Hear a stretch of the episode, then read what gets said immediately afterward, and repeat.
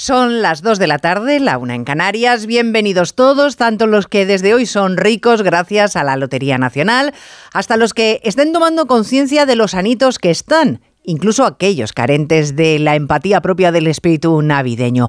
Pedro Sánchez ha decidido no comparecer tras entrevistarse con Núñez Feijó. Las explicaciones se las deja a la portavoz del Gobierno y del Partido Socialista, Pilar Alegría.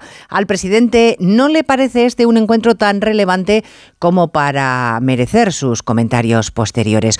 O quizá es que Sánchez necesite un descanso después de haberse desplazado ayer a Barcelona para reunirse ah, con Pere Aragonés al término de cuyo encuentro compareció sin problema alguno, que no todas las citas son iguales. Onda Cero. Noticias Mediodía. Elena Gijón.